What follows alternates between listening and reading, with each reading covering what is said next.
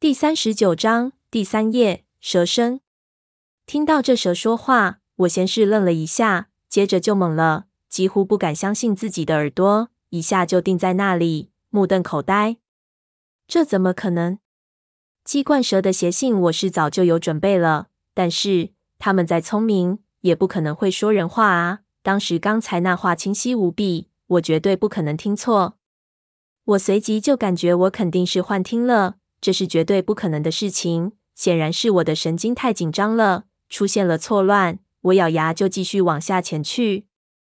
那蛇居高临下的看着我，看我往下沉，忽然扭了一下脖子，好像在打量我，然后一下就浮了下来，挂到了我的面前。机关一抖，又发出一声“小三爷”，这一次更加的清晰，而且那动作太像一个人在和我说话了。我的冷汗不停的出来，一下不敢动了，心说他娘的，这次真碰上蛇精了。真的是蛇在说话，我的脑子几乎是完全混乱，无数的念头在一秒内涌了上来。这是条神蛇，过了人语六级，研究生毕业的蛇。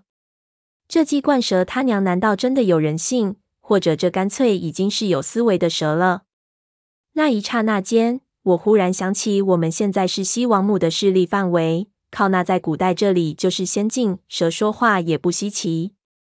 那蛇看着我，表情变化，大约也是十分的感兴趣，又转了一下头，抖了一下鸡冠，道：“小三爷。”这一下我是有心理准备的，所以听得比前两声清楚。一听，我忽然就意识到哪里不对。咦，这蛇说话怎么带着长沙口音？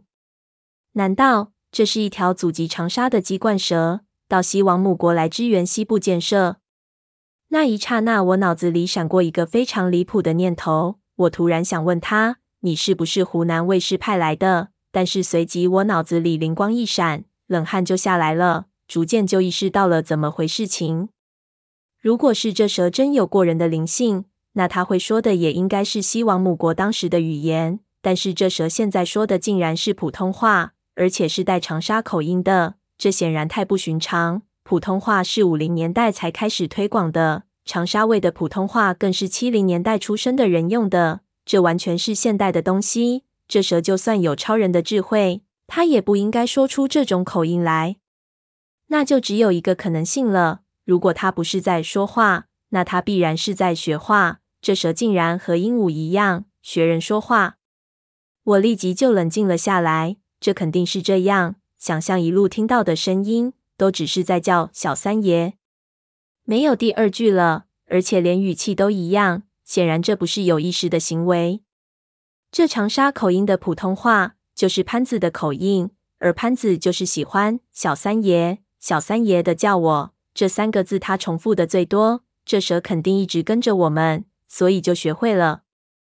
不过鹦鹉学会说话是人的训练，这蛇学我们说话就很怪了。这显然不会是单纯的好玩，他学这声音必然是有理由的。想到这里，我的冷汗就直冒。想到了响尾蛇，这种蛇是通过模仿水流的声音来吸引猎物。这蛇说话，难道也是同样的目的？一想，狗日的，老子正不是给它吸引过来的，他娘的，这一次竟然上了蛇的当，真是丢人丢到家了。那蛇打量着我。血红色三角的舌头几乎离我的鼻子就一个巴掌的距离，我几乎能闻到到它身上一种辛辣的腥味。这些念头在我脑子里一闪而过，我就没法继续思考了。心说不管怎样，我面前还是一条剧毒蛇。我缓缓地向后靠，想尽量远离，至少要远离到能有机会躲过它的攻击，然后想办法潜入水里。然而，我稍微动作一下。那蛇就又猛地靠近了一点，死死地盯着我的眼睛，似乎知道我的意图。我退了几下，它就靠近几分，又不攻击我，只是和我保持了一个巴掌的距离。那低垂的舌头让我浑身僵硬，不敢有任何大的动作。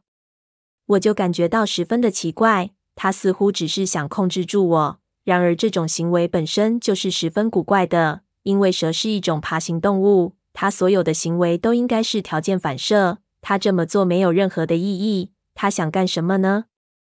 就在我纳闷又无计可施的时候，忽然我就感觉我的脚踝被什么东西碰了下，好像有什么东西从水底潜了过来。